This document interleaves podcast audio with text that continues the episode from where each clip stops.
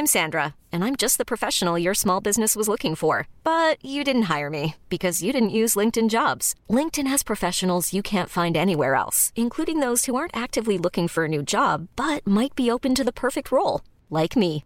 In a given month, over 70% of LinkedIn users don't visit other leading job sites. So if you're not looking on LinkedIn, you'll miss out on great candidates like Sandra. Start hiring professionals like a professional. Post your free job on linkedin.com/achieve today. Quand je serai grande, je serai astronaute. Moi, quand je serai grande, je serai actrice. Lors de cet épisode, Astronaute. nous partageons avec vous les raisons pour lesquelles nous trouvons nécessaire de parler du racisme aux enfants racisés. Vous avez été nombreux et nombreuses à nous demander notre avis sur le sujet. Ici, nous avons une discussion avec Ulrich dans laquelle nous montrons à l'aide d'études que les enfants, dès le plus jeune âge, ont connaissance et ont intégré les préjugés négatifs autour des personnes racisées. C'est pourquoi il est nécessaire d'avoir cette discussion avec nos enfants, afin de limiter au maximum les effets néfastes du racisme, tels que le stress, l'anxiété, le manque de confiance, le rejet, le harcèlement scolaire. Si vous souhaitez nous soutenir, nous vous demandons de partager autour de vous cet épisode ainsi que les autres épisodes du podcast. Vous pouvez partager aux enseignants, à vos amis, à votre famille. Et n'oubliez pas, mettez-nous 5 petites étoiles sur les applications d'écoute de podcast, telles que iTunes ou Apple Podcast. C'est ensemble que nous ferons bouger les choses. Nous vous souhaitons une bonne écoute. Serai grande, je serai actrice.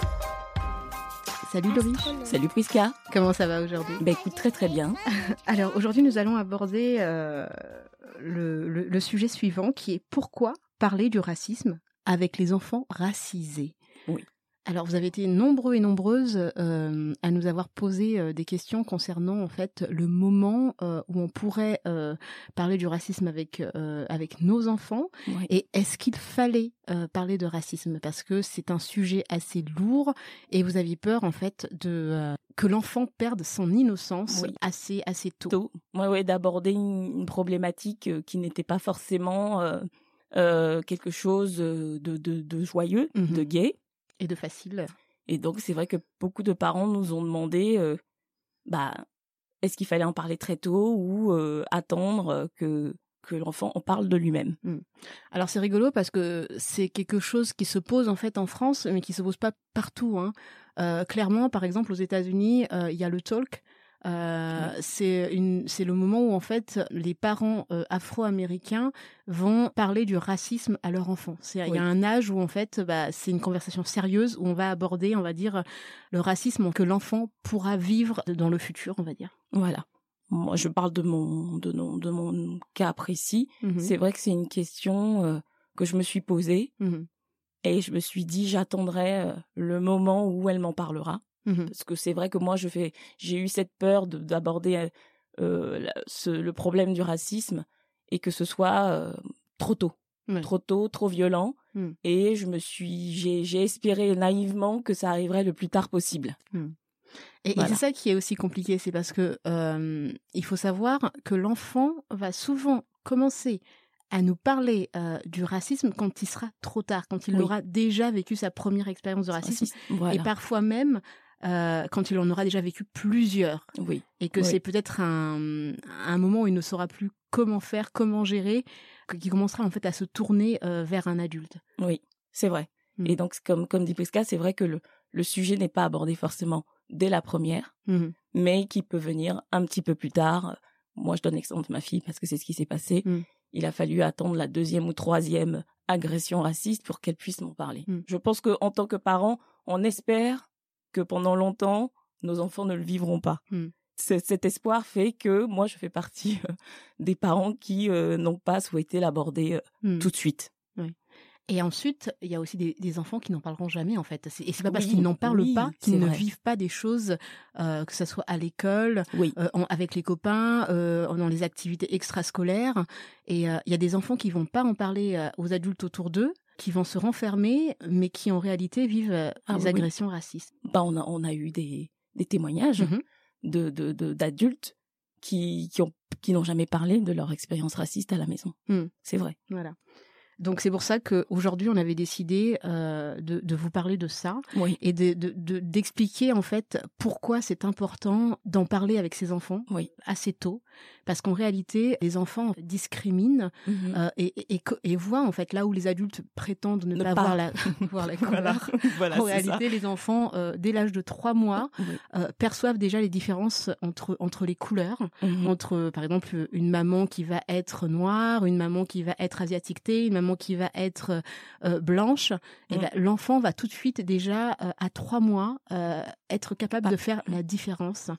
Et pas que vis-à-vis, on va dire, de, de la discrimination des couleurs, Mhm. il est capable aussi euh, de faire une discrimination de la langue, Langue. Mhm. très très tôt. Oui. Les enfants perçoivent aussi tout ce qui est verbal et non, Non verbal. verbal.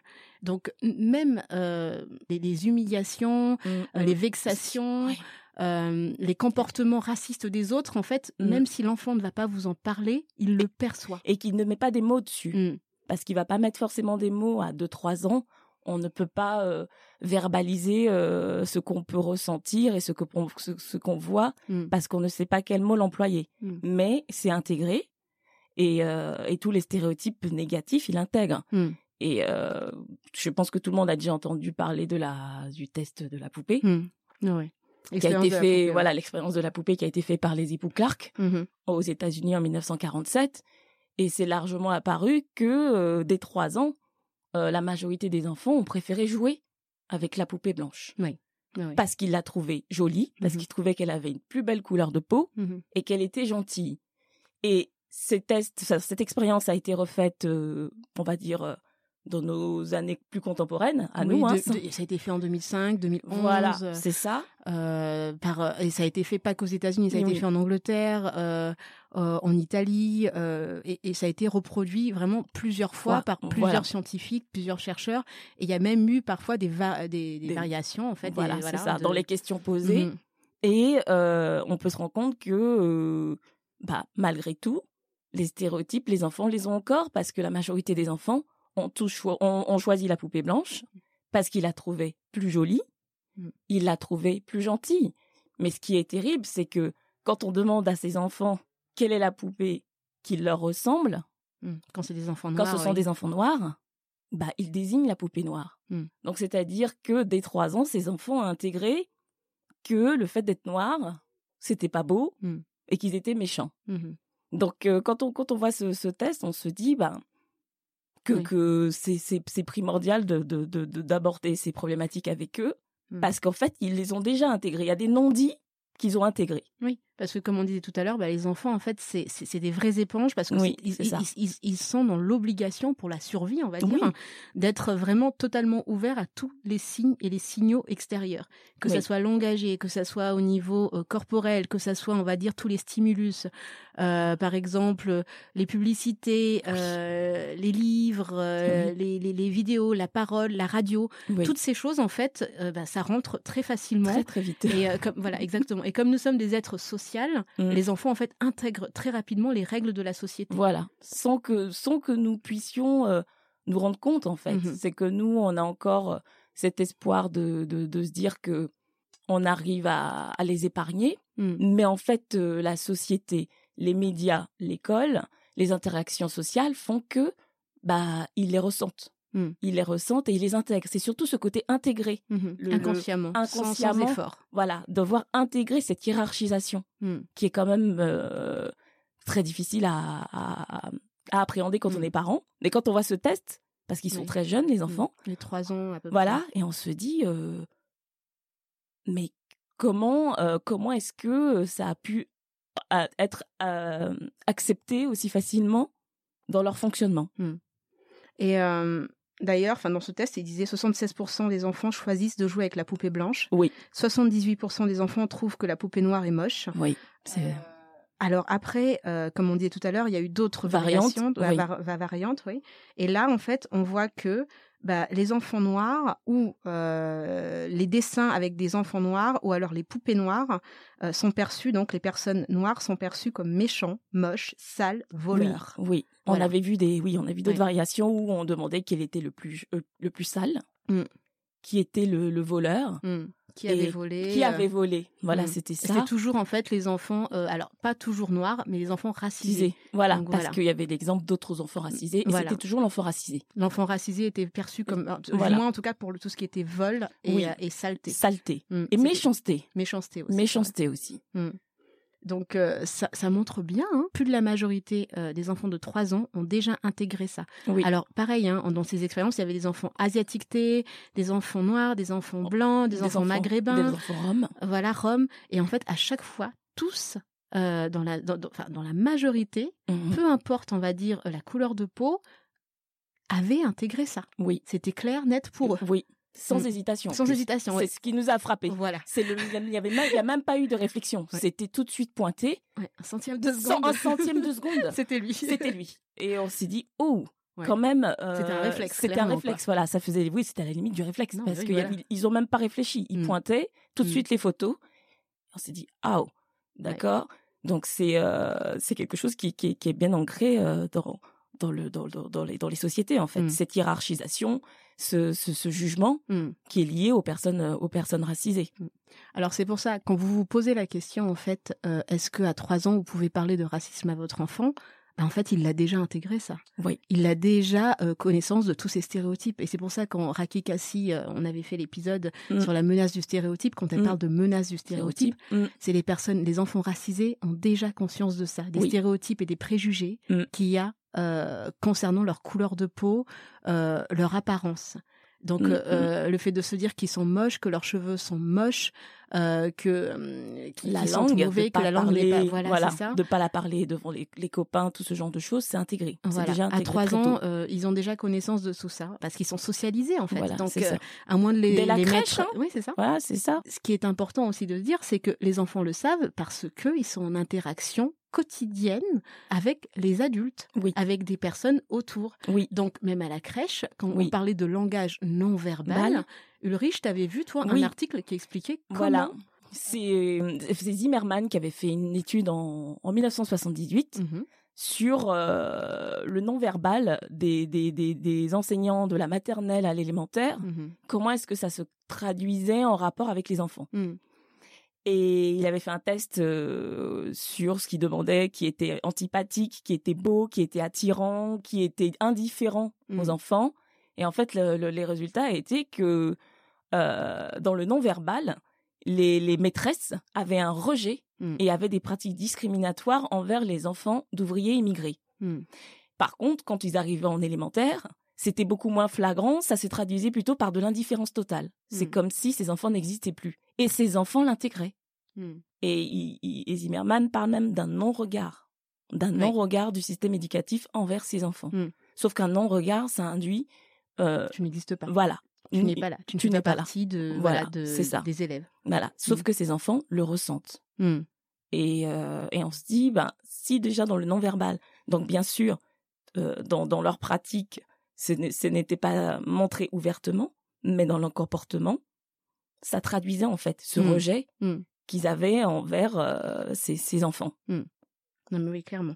Donc euh, quand on dit euh, bah, que les enfants les l'intègrent, c'est aussi euh, parce que des signaux extérieurs, Oui. des euh, des images, des comportements, des mots, Oui, bah, on, on fait que ils les ont déjà intégrés. voilà. Euh, ne serait-ce que quand, à la naissance, quand on va chez le pédiatre ou quand on euh, va à chez l'infirmière Oui. ou quand on voilà le fait de traiter en fait les corps des enfants racisés différemment, euh, Mm. c'est déjà quelque chose. Hein. C'est que insigneusement en fait on, on, on, on, on émet déjà on met déjà une différence sur la façon dont on touche les enfants, Oui, que ça soit à la crèche oui. avec plus de brutalité.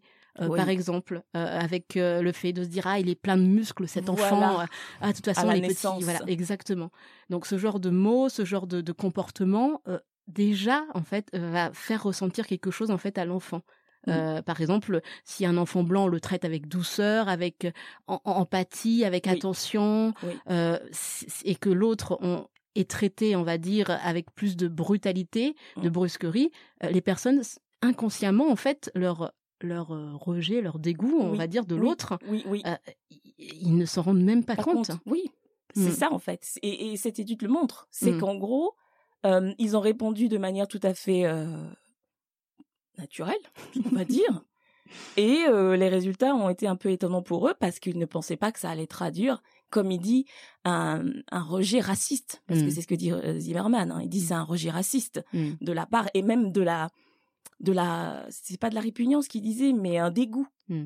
Un dégoût des, des maîtresses de maternelle d'avoir d'avoir ces enfants qui- avaient une, une approche beaucoup trop euh, euh, corporelle puis qui sont en maternelle, donc l'approche physique est un petit peu plus présente. Et donc, il y avait une- un, un sentiment de dégoût de, Mm. de, de ces maîtresses-là. Mm. Donc, c'est c'est quand même dur de se dire que nos enfants peuvent ressentir ça Mm. de, de, de la part de, de, de leur maîtresse Mm. euh, dès la maternelle. Ouais. C'est violent, en fait. hein. Mm. C'est violent. Et de, de, de le voir écrit, on se dit... Et, et lui, il prend pas de détour, hein, puisque lui, il emploie carrément le terme raciste Mhm. et on se dit euh, que, que finalement euh, c'est pas trop tôt. Mm. On n'en parle pas trop tôt. Et c'est peut-être pour ça qu'aux États-Unis ils en parlent avant que leurs enfants rentrent à l'école. Tout à fait. Parce que Ouais. c'est ce qu'ils font tous. Avant Mm. que l'enfant rentre à l'école, c'est là qu'il y a les premières discussions sur le racisme.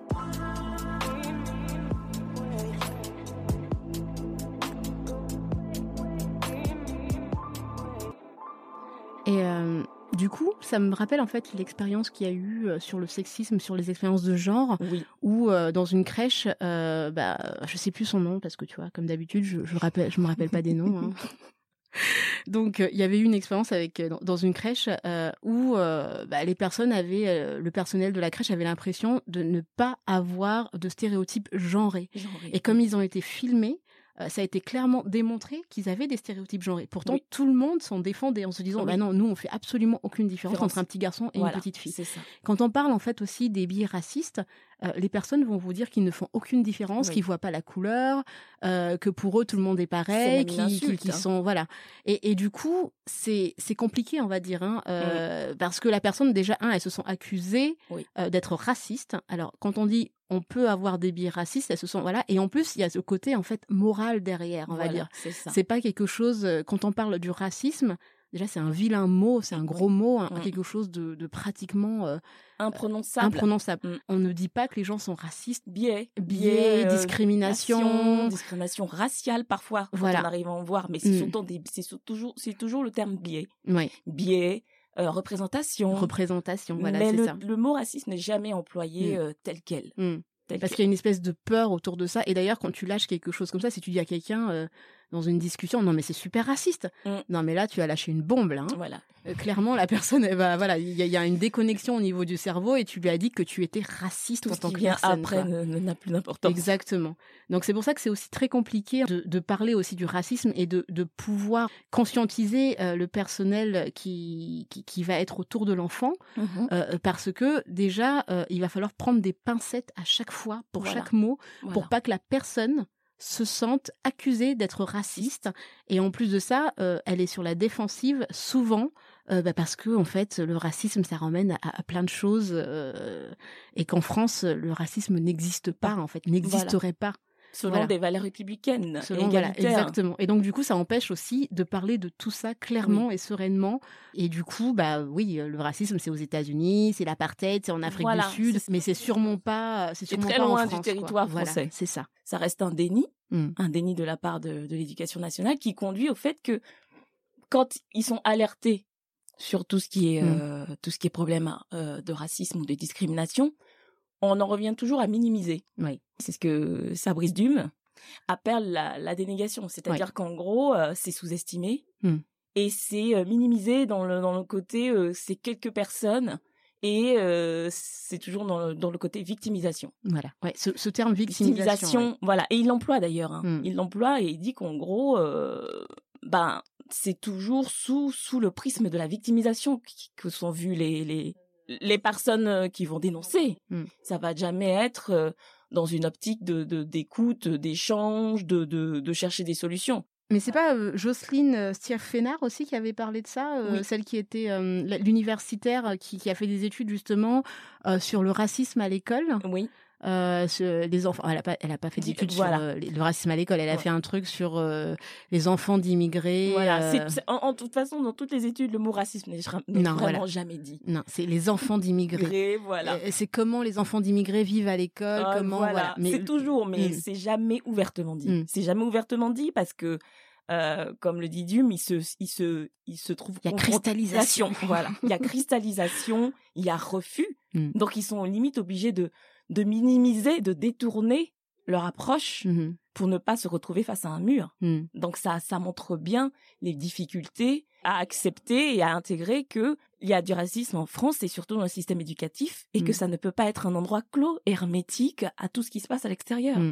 Comme tu le dis, on est des êtres sociaux qui avons besoin d'interaction donc ça voudrait dire que tous nos vécus, tous nos ressentis, on les, il, les laisse à la porte de l'école et puis on rentre comme ça. Il y a une frontière. Il y a une frontière. c'est un monde parallèle. Oui, c'est ça. Et, euh, et du coup, elle a recueilli en fait les témoignages des, des, des personnes euh, racisées qui étaient dans cette école, dans, dans un collège. Et à chaque fois qu'une personne parlait de son vécu racisme, elle parlait de victimisation. Ben oui. Et puis toi, tu as été témoin récemment. J'ai été témoin parce que dernièrement, donc, je vais chercher euh, une petite fille à l'école. Et il y a la maîtresse qui, euh, qui, qui, est en train de parler avec une autre maman, enfin une maman et un papa juste à côté de moi.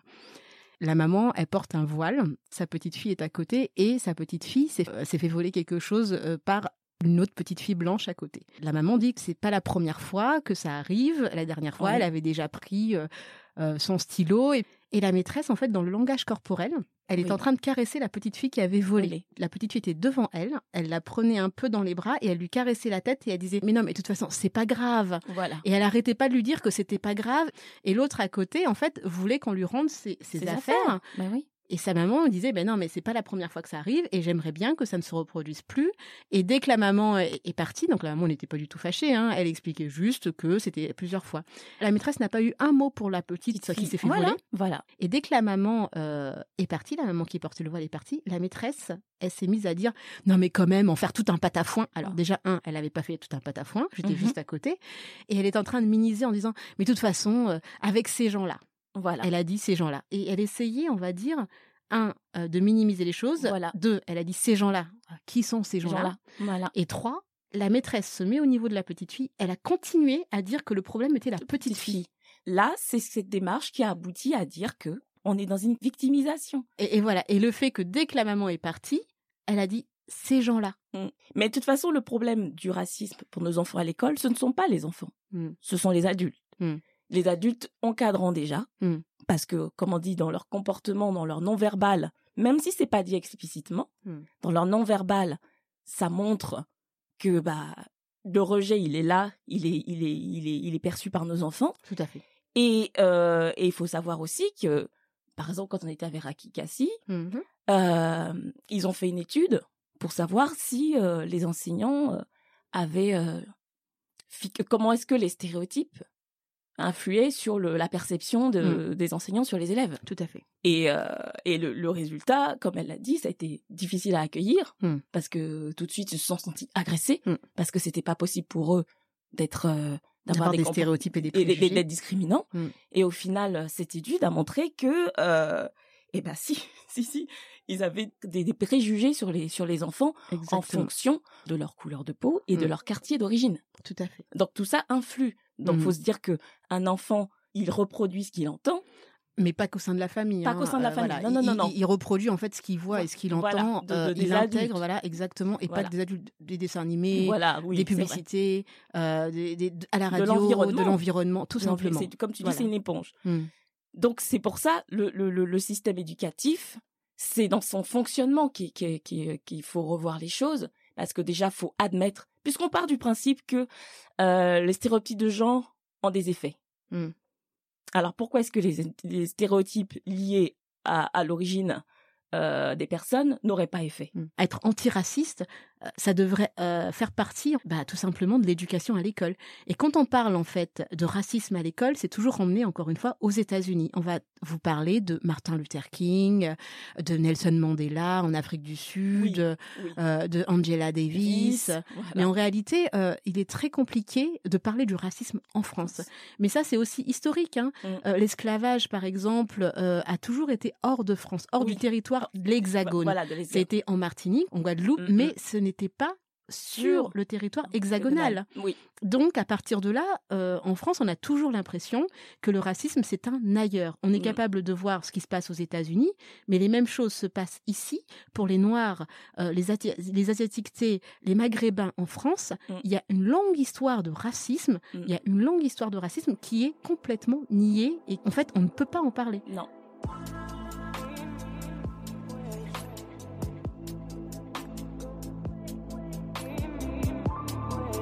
D'où l'importance euh, de, de, parler de, ces problématiques à nos enfants, mm.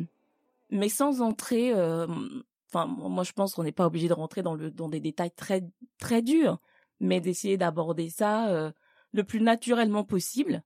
Et je pense qu'on risque d'avoir des surprises. Moi, j'ai été très surprise hein, quand ma fille m'en a parlé en, en moyenne mm. section de me rendre compte que elle avait eu plein de réflexions de ses copines. Mm. Donc je suis tombée de haut. Mais je pense que euh, ce sont, c'est une discussion euh, qui peut être sereine. Mmh. Je pense qu'elle peut être sereine à partir du moment où on a commencé assez tôt à en discuter. Oui. Et le premier point, euh, c'est de se dire donner confiance à son enfant.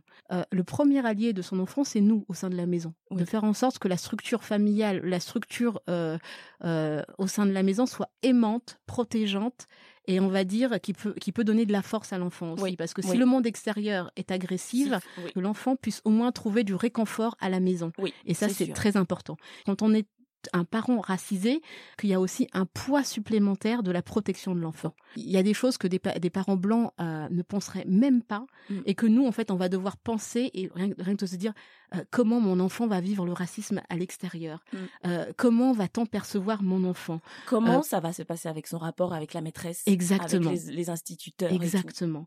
Et, on a encore une fois une charge mentale en tant mm. que personne racisée, ne serait-ce que pour la protection de, nos, enfants contre le racisme. Euh, donc c'est vrai que c'est important vraiment euh, de donner confiance en soi et donner confiance en soi, ça passe aussi bah, par l'histoire en fait, notre histoire, l'histoire de nos parents, de nos grands-parents, mm. et que nos enfants pourraient avoir une connaissance non stéréotypée des pays d'origine des grands-parents et autres. Et ça, c'est important. Je vais donner un exemple clair. Ma fille est allée euh, chercher en fait un livre avec l'école. Elle a pris un livre sur Madagascar parce que le seul livre sur Madagascar qu'elle a trouvé, c'est un livre avec un enfant avec une mouche euh, sur la bouche, euh, un t-shirt déchiré et autres. Donc elle rentre à la maison, elle regarde le truc. Donc moi j'avais pas vu au début.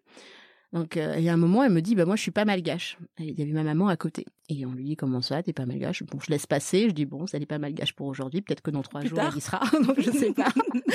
et au bout d'un moment, je me rappelle du livre quand même, et ça me fait tilt. Donc, je laisse un petit peu passer et je lui demande de me montrer ce livre. Donc, elle me montre et là, je vois ben voilà, un enfant avec t-shirt déchiré, bah, tous les stéréotypes, on va dire, qu'on leur présente, hein, encore une fois. Parce que l'enfant noir va être forcément assauvé avec euh, sale, ne mangeant pas et, euh, et, avec tous les trucs dégradants qu'il peut avoir, en fait, déshumanisé, euh, euh, comme un animal pris en photo, comme ça.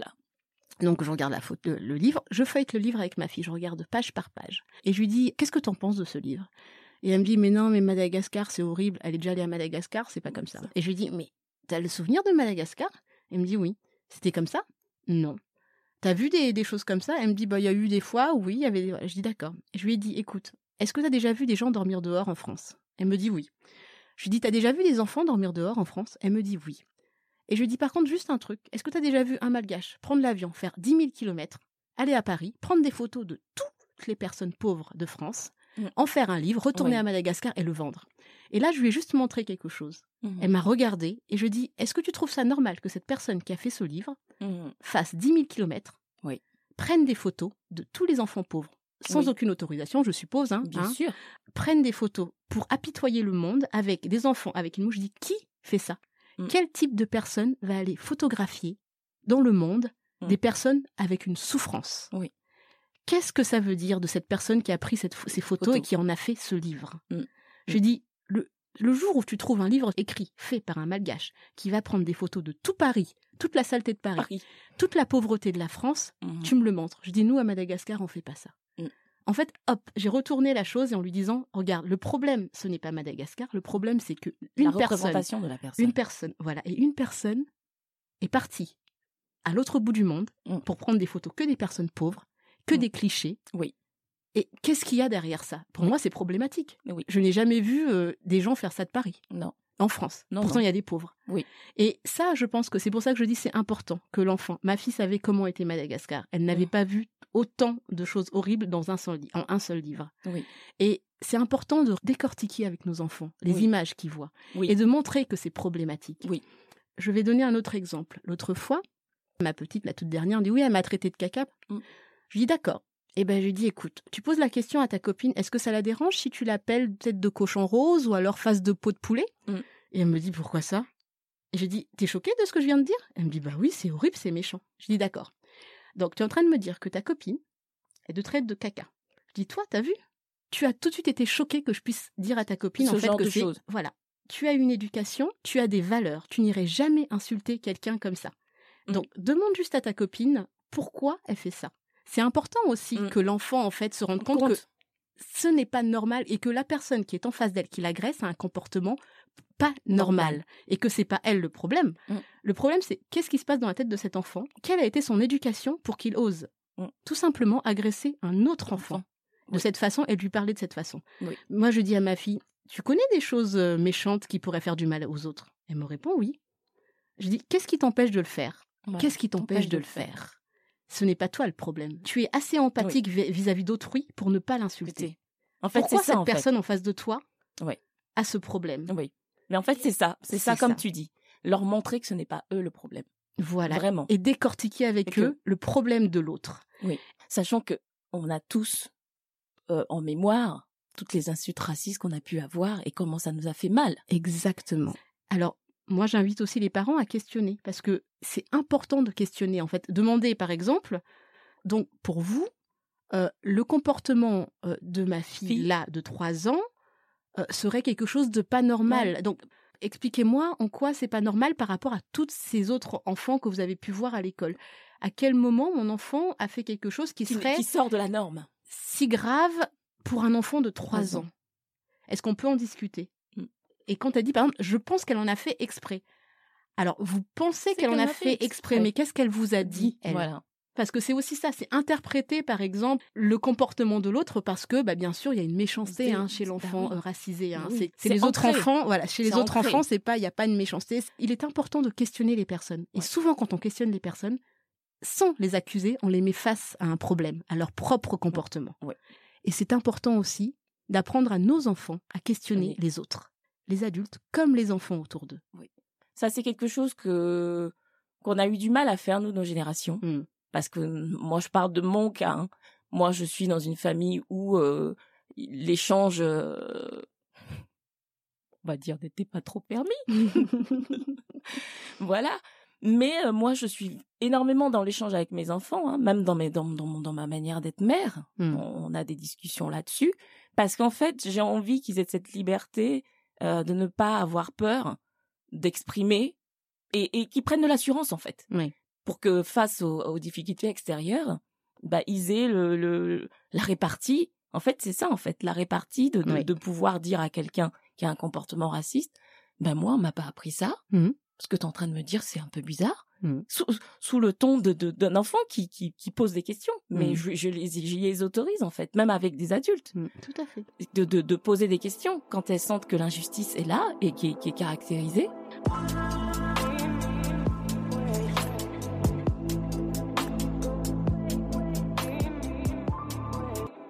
Je peux aussi donner un autre conseil qui est assez euh, intéressant. C'est un conseil que j'ai entendu euh, par Marie da Silva. Elle expliquait en fait de noter ses meilleures punchlines euh, sur un cahier. Oui. Parce que c'est vrai que un- moi, c'est ce que je conseille aussi aux enfants, aux adolescents, de se dire parfois. euh, voilà, on peut pas être toujours sur le qui-vive. Et parfois, il y a un truc raciste qui, qui tombe parce que ça tombe toujours quand on Et ça s'y te- attend Et pas. ça te cloue. C'est c'est tellement violent qu'en fait, les personnes ne savent pas quoi y répondre. Eh ben c'est pas grave parce que eh, figurez-vous que ce sera pas la première, ce sera pas la, La dernière. dernière. Donc cette- ce, ce truc raciste va revenir encore à un autre moment. mm. Notez-vous vos punchlines. Ça veut dire qu'il faut que ça soit un automatisme. Et c'est réparti Voilà, c'est ça, c'est réparti, exactement. De dire, j'aurais dû dire ça. Bah, Écrivez-le, voilà, écrivez-le, et la prochaine fois, ça sortira tout seul. Mm. Un truc tout bête aussi, euh, l'effet miroir fonctionne très bien, réellement. Parce que c'est ce que je dis, en fait, c'est toujours notre place, la place de nos enfants qui est questionnée. Oui. Renversons les choses. Oui. Quand on met la main dans les cheveux des enfants noirs, c'est simple.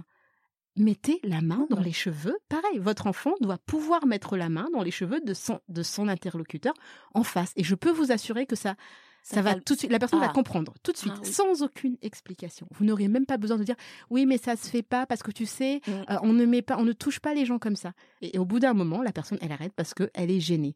La personne comprend tout de suite la distance sociale Mm. qui est nécessaire entre deux personnes. Ça veut dire que on ne tripote pas les cheveux des gens comme ça. Mm. Et je trouve que parfois l'effet miroir, ça évite en fait des discours de 30 minutes Oui. pour expliquer le pourquoi Quoi, on ne tripote pas les du- cheveux des autres. Voilà, Voilà, c'est tout sûr, simplement. c'est sûr. Et c'est pour ça que euh, ce qui est ce qui est important, c'est vraiment de les de, de prémunir nos enfants, Mm.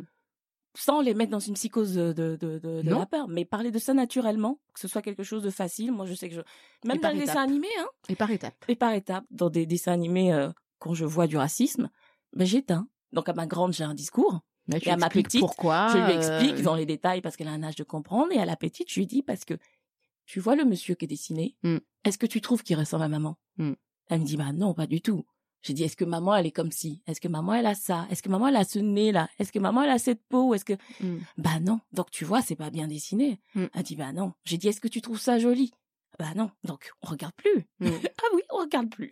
Donc en fait c'est euh, c'est quelque chose de quotidien maintenant que je fais maintenant euh, dans, dans, dans, nos, dans nos échanges avec mes enfants, même des histoires, même même euh, des histoires où quand euh, quand euh, je trouve des poésies ou certaines choses dans leur cahier c'est super important ce que tu dis. que, là. que que je ne trouve pas normales, Mm. on en parle Tout à et fait. puis je mets un petit mot. Mm. Je mets un petit mot à la maîtresse en disant moi ça non, Mais mon oui. enfant euh, non. Il faut regarder aussi les Voilà. choses que, que nos enfants apprennent à l'école, voilà. hein, parce qu'il Ah y a oui. énormément de livres et de supports racistes. hein. Eh oui. Euh, Comme euh, par exemple, il y a le livre Lou, là, par Oui. exemple. Ah non, mais c'est l'horreur. Hein. Mm. euh, insultes à l'intérieur. Et en fait, c'est des choses qui sont utilisées comme support hein, Oui. pour l'apprentissage, support et tout ça pour l'apprentissage. Et en réalité, c'est ça. En fait, nos enfants intègrent des, des, des préjugés racistes et- et, en fait, on- encore une fois, vont être Voilà. agressés lors d'un cours, tout simplement. Voilà. Et, et puis même en dehors des cours. Moi, Mm. je sais que ma fille, elle a les quarts d'heure lecture Mm. où ils ont accès aux livres de la bibliothèque. Mm. Moi, je lui demande toujours ce qu'elle a vu ou ce qu'elle a lu. Parce que les, c'est pas parce qu'on est dans une bibliothèque scolaire que les livres n'ont pas de problème. Et donc, moi, je demande toujours. Je demande toujours parce que j'ai appris qu'il y avait Astérix et Obélix dans son école. Et tout le monde connaît le pirate de Astérix et Obélix. hein. Mm. Donc, euh, donc voilà. Donc moi, par exemple, je lui ai dit, je ne suis pas d'accord que tu regardes ça, et je lui ai expliqué. Hmm. Donc même sans entrer en confrontation, dans leur entourage scolaire, il y a, ils, ils sont confrontés au racisme et aux images violentes. Mm. Et parfois, pour les enfants où vous avez un doute, où il s'est passé quelque chose, vous savez pas trop quoi, vous prenez des petits Legos, par exemple, des Playmobil, des Legos, un petit jeu, une poupée. Mm. Parfois, en, en jouant avec l'enfant avec des petits jeux, en disant bah tiens, euh, à des petits jeux de rôle, euh, sans mettre son nom à lui, et ben on peut avoir des histoires comme ça. Ça veut dire que l'enfant va dire, va, sortir un- une insulte qu'il aurait pu entendre, par exemple. Mm. Et, et- et du coup, en jouant avec l'enfant, des fois, eh ben mine de rien, on a énormément d'informations sur ce qui se passe, Ah, comment les gens se comportent avec eux. Mm. Et c'est une façon aussi de faire parler son enfant, c'est de jouer avec lui. Mm. Mais jouer en fait à des personnages, à raconter des histoires et à Oui. laisser aussi l'enfant raconter des choses. Oui. Et c'est aussi comme ça qu'on apprend aussi à déconstruire euh, des, des, des, des- des choses qu'on a pu voir à la télé. Pour Oui. moi, euh, je, re- je rejoue parfois avec ma fille euh, des, sur des, des, des, des, des images choquantes Oui. euh, qu'il aurait pu avoir. Donc, j'explique en jouant Ah, bah tiens, moi j'ai vu ça et tout ça. Mm. Et, et dire aussi, par exemple, eh ben, pourquoi ça va pas Moi, j'aurais bien aimé que ça soit ça. Mm. Pourquoi tu m'as dit ça? Enfin, voilà. Donc, Mm. c'est le fait que l'enfant puisse le jouer, ça, ça, ça, ça permet aussi de, de travailler, euh, un, sur, sur son discours, sur ce Oui. qu'il a pu percevoir l'entendre sans avoir un entretien, euh, parce que ça Oui. peut être aussi un peu intimidé, c'est pas Oui. quoi dire, est-ce qu'il dit Ah, bien, moi- il dit pas bien. Moi, moi, quand je parle de tout ça, euh, je suis en pleine activité. hein. Voilà. Soit on est en train de cuisiner, soit on est en coloriage, Voilà, c'est ça. ou on, on fait toujours quelque chose. C'est jamais en face à face. Exactement, C'est faire un petit jeu. Voilà, c'est toujours. ouais, détendre l'atmosphère sans Voilà. euh, voilà, Mm. sans, sans avoir le côté confrontation du face à face Oui, aussi. c'est parce que c'est c'est intimidant quand Oui. c'est en face à face. Que là, c'est des, des sujets lourds, hein. lourd, voilà. donc euh, faut aussi essayer de, de, de l'apporter avec un peut-être avec euh, sans, sans aller euh, faire Et- un interrogatoire à son enfant. Et, on va et- et dire. je- et moi, je trouve que ça, ça nous permet d'avoir une, une légèreté dans ce qu'on dit. Quand j'entends par légèreté, je ne dis pas de surveiller le sujet, mais de ne pas avoir cette émotion qui peut transpercer quand on a notre enfant en face à face. Mm. Ça permet d'avoir une discussion un petit peu plus apaisée. Mm, Parce que quand, euh, quand on- son enfant dit qu'il s'est fait insulter, euh, tout de suite, la réaction, c'est la colère qui peut Mm. arriver. Mais bien sûr, parce Et qu'on de a pou- déjà vécu et on voilà, sait ce que et on sait ce que c'est, on sait que la douleur que ça provoque. Donc de, de faire ça pendant des activités, ça permet de, de- de- que ce soit beaucoup plus posé, Mm. beaucoup plus apaisé, parce que les enfants sentent hein, notre désarroi, Mm. notre colère. Mais, mais justement, on peut aussi leur dire Oui, je suis en colère, colère. et toi tu as le droit d'être En colère. colère. Ce que, ce que, ce Mm. que c'est c'est quelque chose d'agressif. voilà, c'est ça. C'est quelque chose qui ne se fait pas et tu as le droit d'être en colère Oui. contre contre con- contre cette cette injustice, on va Oui. dire, et ce cette agression que tu as Oui. reçue. Et je pense qu'il faut pas non plus cacher. Non, euh, non, ces faut pas cacher, mais au moins ça évite de que l'explosion. Mm, Ça évite l'explosion en fait. Ça permet de le dire un petit peu plus apaisé. Parce que il y a l'en- l'entourage qui fera que ça va être plus facile d'ab- d'aborder et que ce soit Mm. moins dans l'émotionnel en fait Mm. quand je dis ça moins dans l'émotionnel sur le moment Mm. et moi je trouve que ça ça m'aide Alors, c'est vrai que on est des, des êtres sociaux, hein, c'est ce qu'on disait. On apprend énormément un de ses parents. oui Donc c'est pour ça que le rôle du parent est quand même très important. oui le rôle de l'école. Donc en apprenant de l'école, eh ben, c'est aussi important de demander, quand il y a un incident à l'école, eh bien, de demander euh, au personnel scolaire Mm. euh, qui est quelque chose de fait, on va dire, une oui. sensibilisation. Oui. Et une sensibilisation, euh, je parle là aux enseignants qui nous écoutent, ce serait bien aussi de prendre des personnes qui viennent de l'extérieur Oui. et qui des personnes aussi racisées qui puissent parler. c'est surtout que quand on voit en fait ce qui est mis en œuvre par l'éducation nationale en matière de racisme ça se base tout de suite sur les valeurs républicaines Mm. comme si parler de racisme c'était une minorité qui par leur identité culturelle allait saper les valeurs républicaines et en gros euh, moi je vois les cours d'éducation civique euh, ils ne sensibilisent pas. En fait, ils, ils rappellent les valeurs républicaines, que c'est l'égalité, la fraternité. Pour moi, c'est pas ça l'antiracisme. C'est pas pas ça être antiraciste. C'est être antiraciste, c'est expliquer aux gens que leur comportement de telle ou telle manière, ça c'est raciste. Mm. et arrêter aussi de dire en fait euh, de, de, de, de parler de de, de- de l'étranger, de voilà. En fait, non, non, non, non, non. Les personnes que vous voyez dans la majorité, il y a une espèce d'amalgame aussi dans les écoles Oui, parfois. Ce sont des enfants français, voilà. Donc Voilà. ils sont pas Et étrangers. que les, Voilà. voilà. et que deuxième, troisième, quatrième génération, non, ils sont français. C'est pas parce que en fait cet enfant est asiatique qu'elle est chinoise ou qu'elle est non, Elle est elle française. Donc pour les enseignants, Voilà. c'est important de le comprendre aussi, euh, de se dire bah, les, les chansons sur la tolérance qui se passent en fait. Oh euh, euh, Enfin, c'est- c'est plus à faire. On est, en plus à- 2021, quoi. Faut arrêter. Voilà, c'est ça. Faut arrêter. Allez toujours aller chercher un ailleurs. Non. Non, mais c'est ça. Donc, sensibiliser les enfants, sensibiliser les enseignants. Oui, très Euh, important. avoir, sensibiliser les enseignants. La formation continue au sein de l'école, c'est quelque chose d'assez important aussi. Mm, mm. Bon, je sais que les enseignants ont énormément de choses aussi à faire. Voilà. que en fait, il y a beaucoup de choses qui sont euh, sur leurs épaules. Mais rien mais que d'admettre. euh, le racisme au sein de l'école, mais c'est rien important. que d'admettre que dans leur comportement, ils ne sont pas neutres. Tout à fait. Ça, déjà, ça, pour, le, pour, un, pour un enseignant, ça serait bien de se rendre compte que, bah, il discrimine. Mm. Qu'il le veuille ou non dans son comportement, il discrimine. Parce que les, les, les représentations sont là, les Mm. préjugés sont là, à moins que la personne se rende compte et qu'elle fasse en sorte de, de, de limiter, de limiter l'impact que ça peut savoir. Mais rien que de le reconnaître, c'est déjà être dans une démarche de, de changement. À Chose qu'on a dû, enfin, moi, j'ai, je, jusqu'à présent, je n'ai pas l'impression que ce soit dans une démarche de changement. Hmm. Non mais,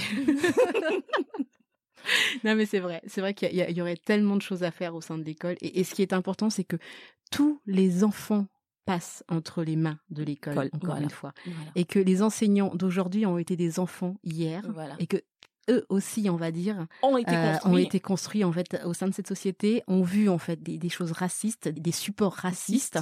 Et comme disait Ulrich tout à l'heure, on ne débarque pas à l'école en laissant euh, tout, euh, Tout son vécu à la porte. l'extérieur. Et son, et son ressenti et son Mm. non, ses sentiments non. C'est ce serait comme complètement utopique de croire que nos émotions ne n'influent pas dans nos comportements, euh, même au travail. Nos vécus, nos connaissances, notre construction sociale. C'est ce, qui fait notre, notre être, qu'il soit pris en compte Mm. que les biais racistes, les biais dus aux stéréotypes sont bel et bien présents au sein de l'école. Tout à fait.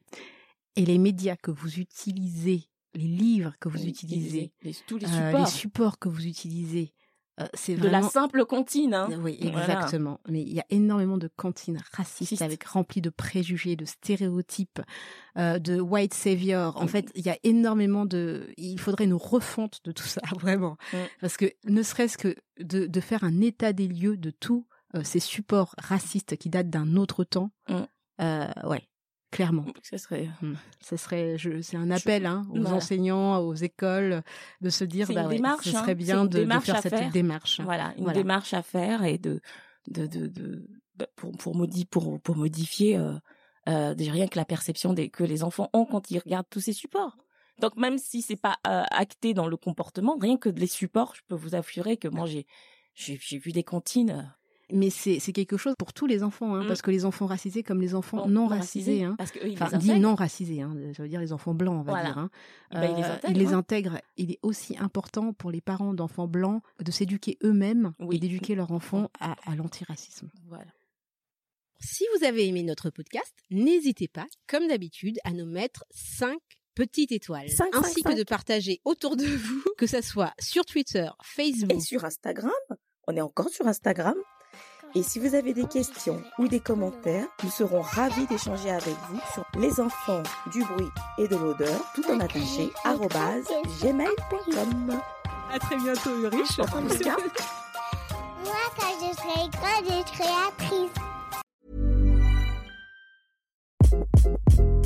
Hi, this is Craig Robinson from Ways to Win, and support for this podcast comes from Invesco QQQ. The future isn't scary. Not realizing its potential, however, could be.